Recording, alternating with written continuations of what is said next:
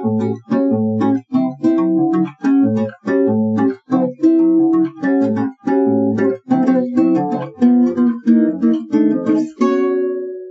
pessoal, tudo bem? Seja bem-vindo ao podcast FTZ. Eu me chamo Bruno Gruninger, sou pai da Nina, sou fisioterapeuta formado pelo UFSCar, sócio Sonaf, sócio da FTZ Saúde no Esporte e professor universitário. Olá pessoal, eu sou Leandro Cesarino, também formado na, na grande UFSCar, na mesma época do senhor Bruno Gruninger. Também sou sócio da, da FTZ Saúde no Esporte e sócio Sonaf, mestre em Ciências da Reabilitação. Fala pessoal, eu sou o Luiz Felipe, sou fisioterapeuta pela UFSCar, tenho especialização em fisioterapia no esporte pela Unifesp, sócio proprietário da FTZ e também da Móveis Fisioterapia e Pilates. O nosso objetivo com esse podcast é de levar os fisioterapeutas e futuros fisioterapeutas boas informações sobre a nossa prática. Essa é uma ideia antiga que a gente que a gente da FTZ tem. Nós somos consumidores de podcast, já tem mais de três, quatro anos e desde então a gente tem fomentado essa ideia de ter o nosso próprio podcast, onde a gente possa conversar com outros fisioterapeutas. Nesse nosso primeiro episódio, a gente vai conversar um pouco sobre alguns casos difíceis que a gente atende e que nem sempre evoluem da forma como a gente gostaria. São os nossos perrengues que a gente passa no nosso dia a dia, né? Todo mundo já passou por situação assim ou vai passar em algum momento. Então, Lê, você quer começar aí contando contando a sua história. Na verdade, é uma história que a gente compartilhou, mas se você quiser começar, manda bala. Vamos lá, então. É, começando a falar do, dos caroços, né, da, da prática clínica. É, quem pensa que atuar na, na área esportiva, mais especificamente no futebol, é tudo mil maravilhas, tudo evolui bonitinho, nem sempre é assim. Então, a gente vai falar aqui de um, um caso de um atleta jogador de futebol, de base, com uma lesão específica no joelho, né? Foi uma lesão de menisco, menisco lateral, que precisou ser abordada cirurgicamente. O atleta ele já jogava futebol no clube em questão há mais de três anos, já estava no estágio de maturação avançado.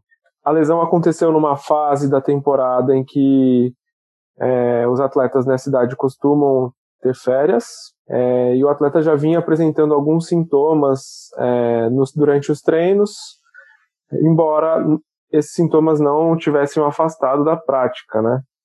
Durante o período de férias, a lesão aconteceu de uma forma mais aguda, né, fora do clube, e ao retornar das férias para o clube, o atleta então já tinha sido operado e começou o tratamento com a gente. Eu queria levantar alguns pontos contextuais aqui, alguns fatores contextuais que são bem importantes de ser abordados no caso e que vão ajudar a gente a olhar para trás, né, hoje e perceber o que poderia ter sido feito de maneira diferente, não sei se melhor ou pior, mas diferente para que o caso tivesse tido uma resolução um pouco mais tranquila e não tivesse vindo aqui para essa nossa essa nossa história de casos que foram difíceis na nossa prática clínica. Então, o primeiro ponto desses fatores contextuais que eu quero levantar é a própria realidade de demanda de atendimentos no clube, né? Nós éramos em três fisioterapeutas para praticamente 210 atletas, então mais ou menos 70 atletas para cada fisioterapeuta. Quando pelo menos 10% tinha alguma lesão, que é o que se espera numa temporada, pelo menos num clube profissional, né, que 10% dos atletas apresentem alguma lesão durante a temporada já dá para imaginar como que a gente ficava sobrecarregado. Então, esse era um, um fator que não só estava relacionado com esse caso específico, mas qualquer um dos outros casos que a gente fosse atender lá.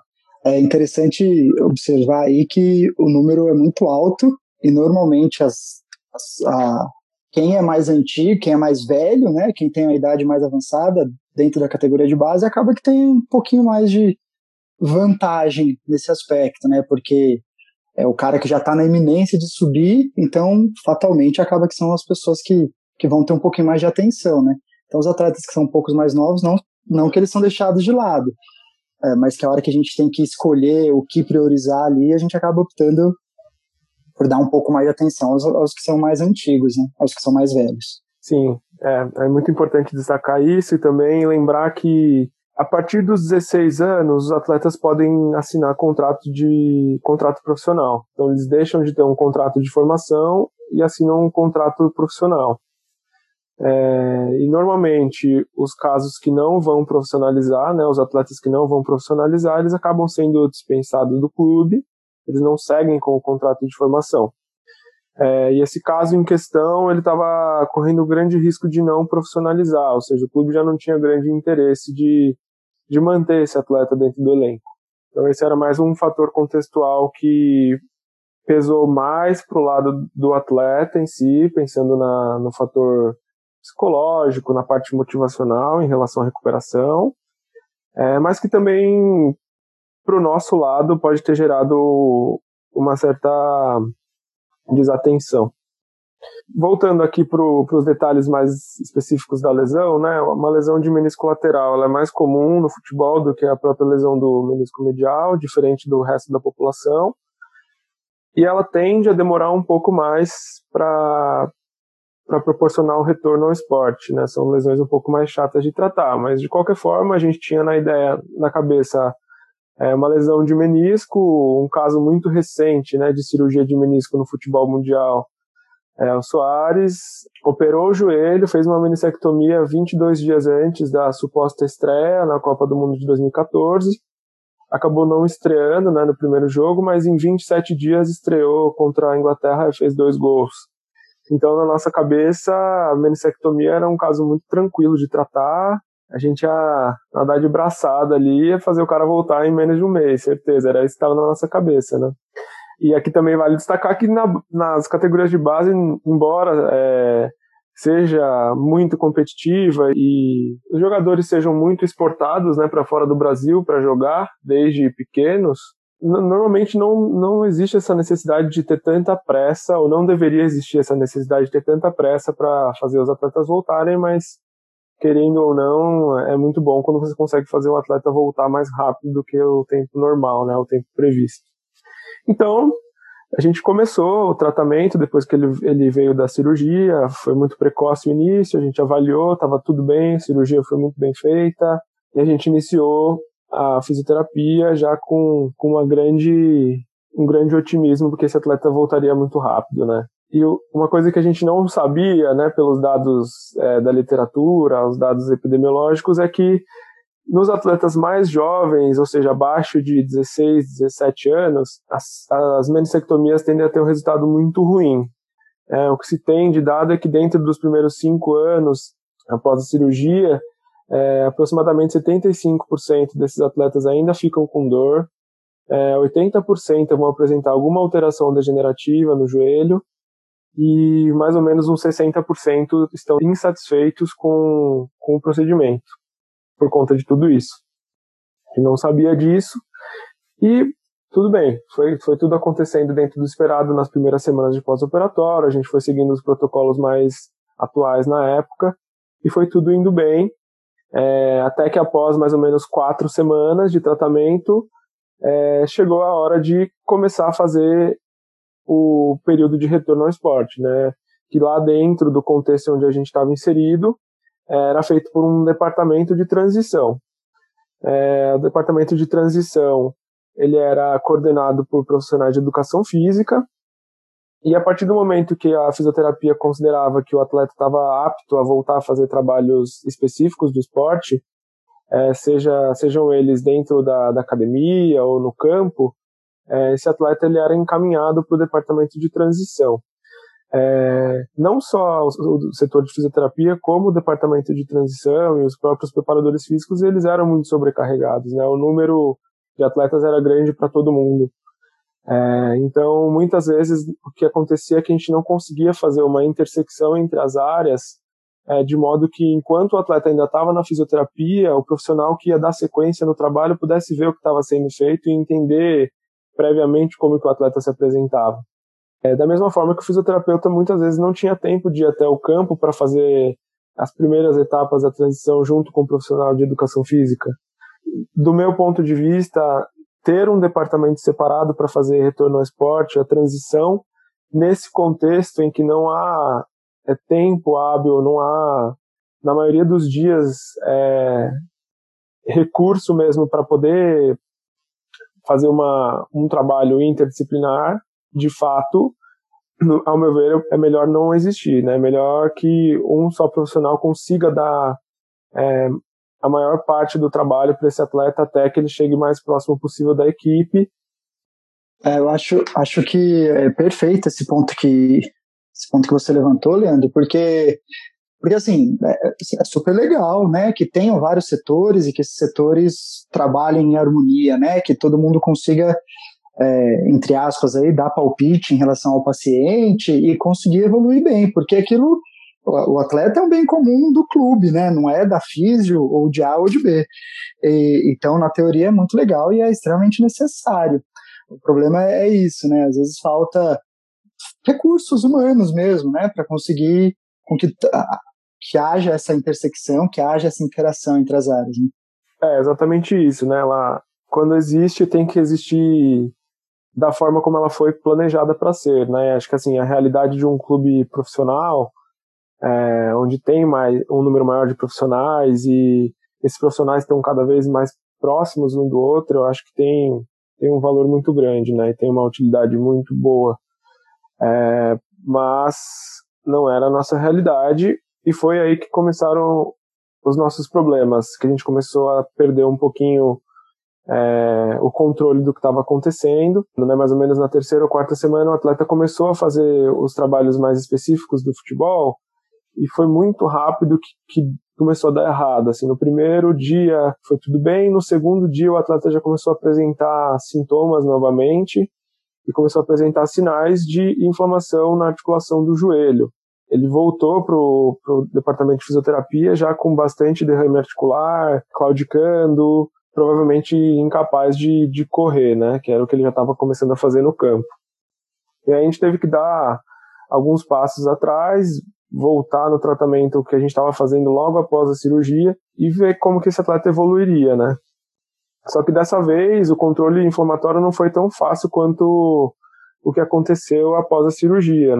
Demorou pra caramba para conseguir drenar esse, esse derrame articular demorou pra caramba para conseguir retomar a amplitude de movimento, embora esse atleta não sofresse muito com dor.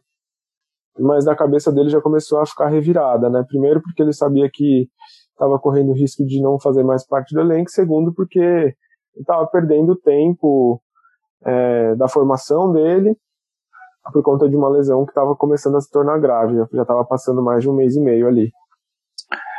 Sem falar também em todos os outros pontos que, que o Leandro tocou, né? Que isso faz parte do esporte e influencia diretamente no processo de reabilitação de qualquer atleta. Se ele não está com uma saúde mental em dia, se ele tem uma pressão uh, do clube, uma pressão do treinador, às vezes do empresário ou dos pais que colocam naquele, naquele menino o futuro da família, isso são, são aspectos que influenciam diretamente na nossa reabilitação. A cabeça do atleta e a nossa cabeça também, né?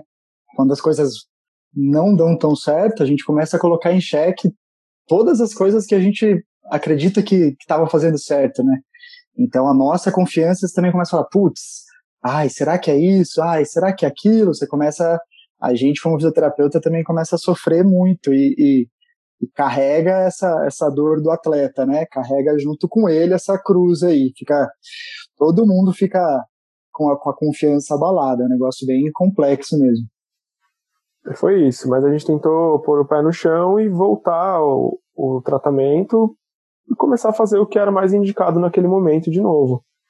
E aí a gente seguiu, é, como eu disse, demorou bastante para a gente conseguir chegar ao ponto de de voltar a fazer exercício, de poder chegar a se aproximar um pouco mais do que é o futebol, é, até que praticamente mais um mês de, de físio mesmo, dentro do DM, maca e mão, muito, é, a gente conseguiu voltar a fazer exercícios mais funcionais. E aí, junto com a conversa junto com o médico da categoria, a gente foi lá e decidiu evoluir esse atleta de novo para o departamento de, de transição. E aí foram mais um ou dois dias novamente e o atleta voltou com o mesmo quadro clínico de é, derrame articular, perda de, de amplitude de movimento, limitação funcional do joelho. E aí a gente começou a ficar mais preocupado ainda, né? Porque a gente falou, se esse atleta não está suportando carga é, axial no joelho é, de forma funcional, ele, ele vai para o campo e começa a ter já um quadro inflamatório, uma, um quadro reacional na articulação do joelho, a carga dessa magnitude, provavelmente alguma coisa não está bem dentro dessa articulação. Então, esse atleta voltou para o departamento médico, é, o médico da categoria encaminhou para o cirurgião, que pediu uma ressonância magnética do joelho e detectou que já tinha algumas alterações, principalmente na, na cartilagem é, do côndilo lateral do fêmur. É, essa região do joelho já apresentava os sinais claros de, de comprometimento condral ali. E aí a gente teve que segurar o pé de vez e, e, e controlando muito bem todo, toda a carga que era dada durante o processo de reabilitação para que esse atleta conseguisse evoluir bem. Mas assim, chegou num, num estágio que a gente chegou a, começou a estudar pra caramba o caso e ver assim quais que poderiam ser as possibilidades de tratamento e a gente chegou até a discutir com o médico da categoria a possibilidade de fazer um enxerto de, de menisco, até um enxerto de, de cartilagem associada para que esse atleta pudesse tolerar melhor a carga axial no joelho, né? Aí, mas aí tinham dois problemas fundamentais que que atrapalhariam essa possível abordagem. Né? Primeiro que enxerto de menisco nessa população tem pouquíssima, pouquíssimo estudo né, nessa, nessa população mais jovem.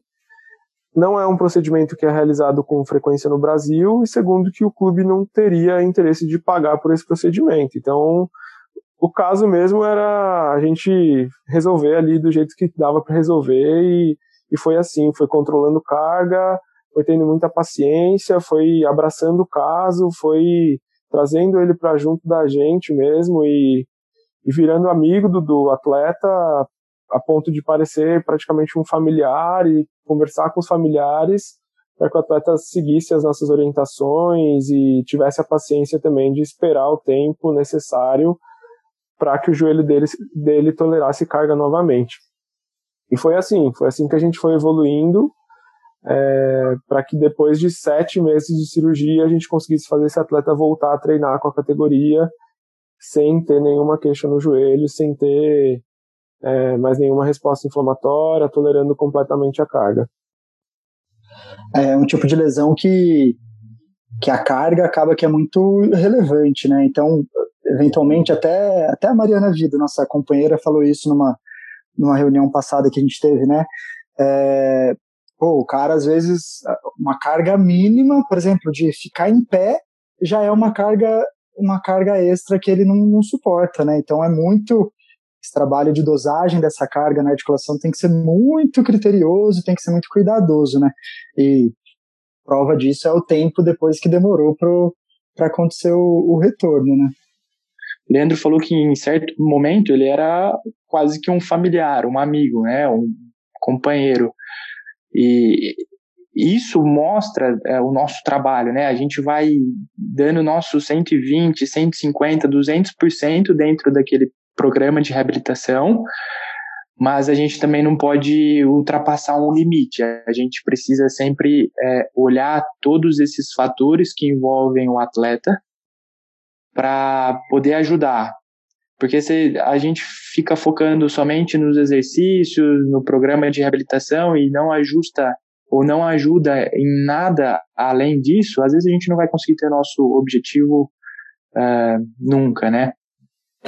É isso aí. Acho que foi um grande aprendizado para a gente nesse, nesse contexto de, de ter que realmente abraçar e abraçar a causa, né? E conseguir essa progressão do tratamento dentro da, da equipe como um todo, mas também, assim, um, uma forma muito importante da gente aprender a estudar e olhar para olhar também para as lesões que não são tão comuns, né? A gente fica muito preocupado às vezes em estudar as lesões que acontecem com mais frequência e saber exatamente é, o passo a passo de cada protocolo pós-operatório. E muitas vezes a gente não sabe lidar muito bem com as lesões que, que acontecem em menos, com menor frequência, né?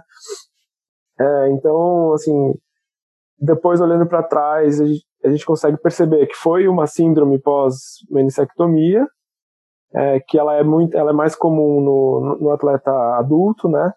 Ela se, se fala mais dela no atleta adulto, porque se faz muito mais menissectomia em atletas adultos, mas aconteceu num, num atleta jovem e a gente não estava tão inteirado no assunto assim para detectar que era isso logo de cara. Mas é isso, é, serviu para a gente estudar e, e para se vier um próximo desse tipo a gente saber como resolver de forma mais rápida, né, de forma mais mais é, otimizada e objetiva. E só para finalizar, o cara voltou, né, Lê? Voltou, voltou bem.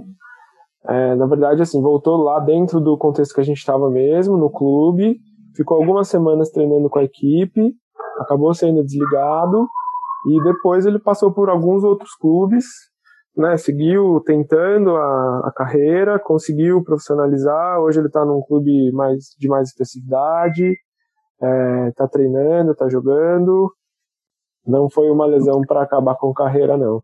Falando sobre pegar alguns casos um pouco mais com uma dificuldade um pouco maior de aparecer, que não são tão comuns, e na nossa realidade clínica, até mesmo no, nos locais onde nós estudamos, é, isso realmente acontece muito. Então, aqui uma dica é para todo mundo que que é, é, lógico, não tem como a gente estudar tudo a todo momento é, e a fundo em todos os tipos de lesões, mas quando aparece um caso e ele começa a sair um pouquinho, é, é, é sempre importante sentar e ler a fundo, procurar a fundo quais são todos os tipos de lesões, quais são as lesões mais difíceis de aparecer, porque elas aparecem. E elas aparecem com muito mais frequência do que se fala. Tem muita gente que fala, ah, é, são poucos casos, mas não, não é verdade. Isso sempre aparece e aparece bastante na realidade clínica. E, e normalmente quando aparece um, aparece uma sequência de casos similares, né? É um negócio muito maluco isso, para qualquer coisa que aconteça. Também algumas outras histórias mais difíceis, mas um pouco mais leve agora. O Luiz teve uma experiência interessante como fisio, fisioterapeuta de uma seleção de outro país, né, Lu? E aí eu acho que alguns aspectos que ficam comprometidos, entre ele a comunicação, uma coisa que não sei, como é que foi para você? Isso te atrapalhou? Como é que foi? Conta um pouquinho da sua história. Realmente, no final do ano de 2018, eu tive a oportunidade de trabalhar com a seleção feminina sub-17 de Camarões. Elas vieram para o Brasil em um período preparatório para a Copa do Mundo, que seria realizada no Uruguai. Sem dúvidas, foi um dos maiores é, trabalhos que, que eu fiz dentro da fisioterapia esportiva. É, porém, realmente existiram essas, essas dificuldades no dia a dia, né? Foram três semanas de trabalho intenso, de treinamento, tudo que envolvia a preparação delas, né? Recover, é, reabilitação, preventivo. Mas, de modo geral, o trabalho por si só rolou bem, aconteceu, fluiu bem, mas tinha alguns pontos que a comunicação, de fato, ela pegava. A língua mãe era a francesa, mas muitas falavam o inglês também. Então tinha aí, algumas falavam só francês, outras falavam o inglês e o francês, e outras falavam francês e entendiam inglês, mas não falavam inglês. E assim, toda a minha comunicação e os outros demais integrantes da comissão brasileira falavam só inglês com ela. É, então eu tinha um pouco de dificuldade para falar com aquelas meninas que não sabiam falar inglês ou que não entendiam inglês. É, eu tinha dificuldade em comunicar, em explicar alguns exercícios. Com o rolar dos dias isso foi melhorando, porque as meninas eram sensacionais, elas estavam dispostas a aprender. Então é, chegou um certo momento que a nossa comunicação, a minha comunicação com as atletas estavam fluindo perfeitamente. Agora, a comunicação com a comissão técnica, que era todos de Camarões mesmo, e também acontecia a mesma coisa, alguns não falavam inglês, e aí acho que outro ponto com o pessoal da comissão, o pessoal mais velho, eles eram um pouco mais velhos, é que pegou muito foi a questão cultural. Então, além da língua, a cultura foi pesada, assim, porque nós tínhamos na, na equipe uma médica camaronesa mesmo, ela falava é, regularmente o inglês, porém a questão cultural dela era muito forte. Então, para a gente propor um trabalho de recovery como uma banheira uma, uma imersão com as meninas pós-jogo ou pós algum treinamento muito intenso foi muito difícil. A ponto de, nos primeiros, nas primeiras tentativas, ela barrar. Ela não queria que as atletas fizessem porque ela achava que as meninas iriam é, passar mal, que ela tinha um amigo cardiologista de Camarões que não deixava. Enfim, a questão cultural também foi muito difícil de lidar nesse sentido interessante perceber o contexto de cada um vai, vai moldar a situação, né? Então, com certeza, para elas, um absurdo mesmo, né? Entrar numa banheira com gelo, provavelmente para elas não faria o menor sentido.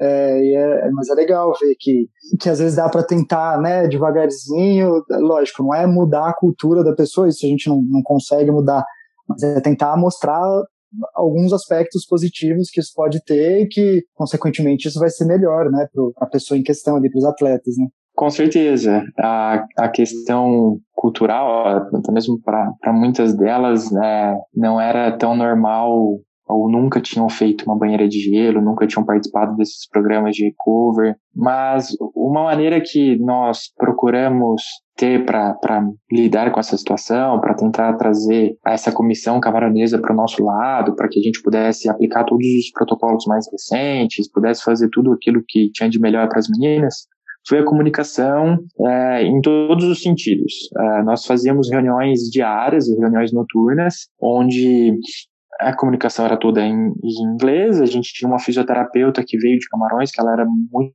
fluente em inglês, ela estudou na Inglaterra, então a comunicação com ela era muito fácil e ela era uma porta-voz uh, fantástica para os outros da comissão, porque aí ela traduzia e falava em francês com eles. E quando não não não dava certo nem nem dessa maneira, a gente partia para apresentações, onde a gente montava uh, algumas aulas, slides, e aí sempre detalhando em inglês, algumas palavras em francês e buscando imagens. A gente pegou algumas imagens e referências, como o Cristiano Ronaldo fazendo imersão, a Marta, uh, o Messi, e aquilo ali, uh, a imagem né, falava por si só. Então, essa, essa, acho que a maneira que nós procuramos lidar com essa situação de comunicação, de tentar trazer todos eles para o mesmo lado, para que a gente tivesse um único direcionamento, foi dessa maneira, explicando, mostrando imagens do jeito que a gente podia fazer e no final acabou que fluiu bem, sabe? É, é um, é um outro lado também do, do da, da equipe multidisciplinar, né?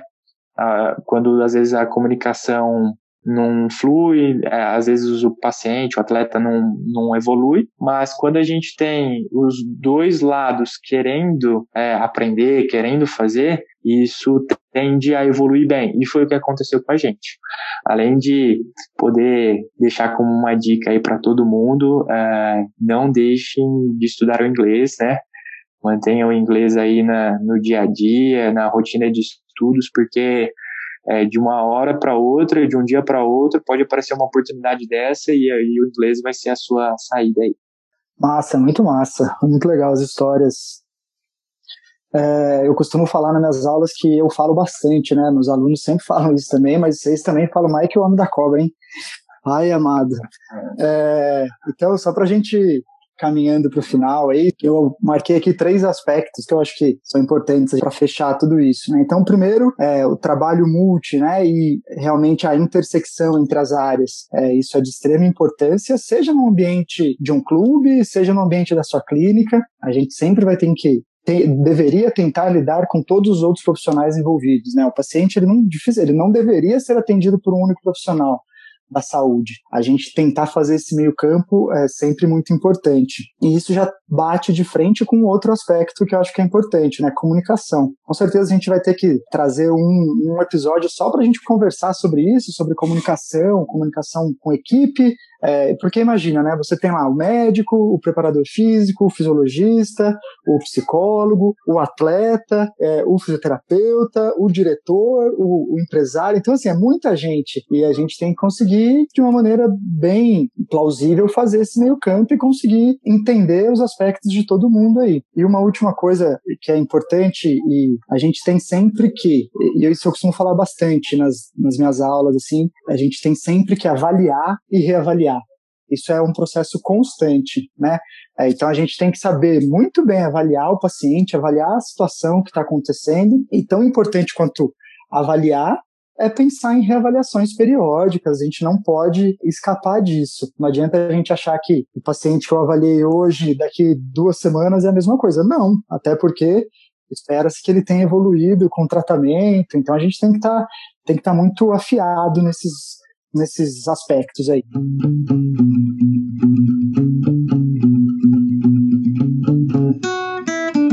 Então, para a gente é, partir para o final, de fato, é, queria que vocês dessem algumas dicas, alguma dica de alguma coisa que você está lendo, que vocês estão assistindo.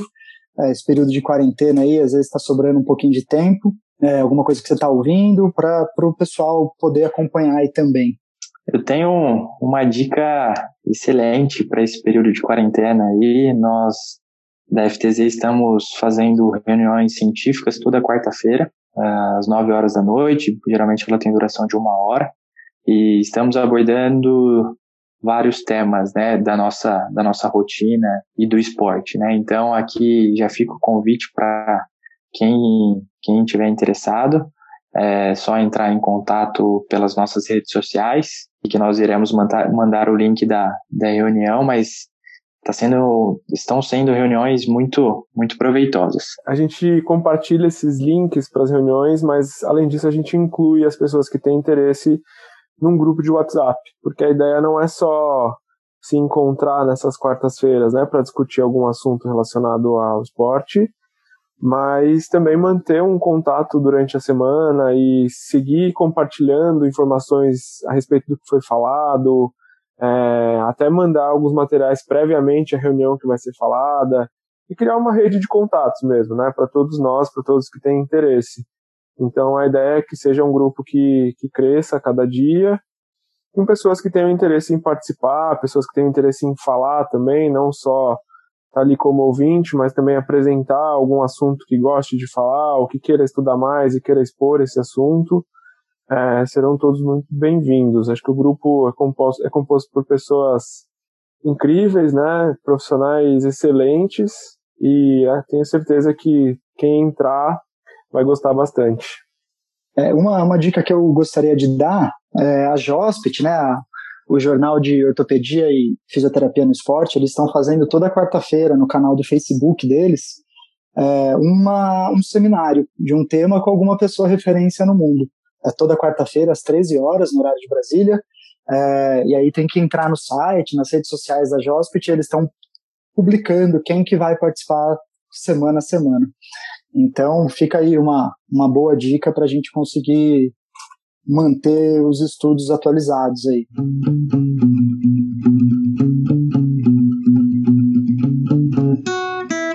É isso aí, pessoal. É, muito obrigado por nos acompanhar, por nos ouvir até aqui.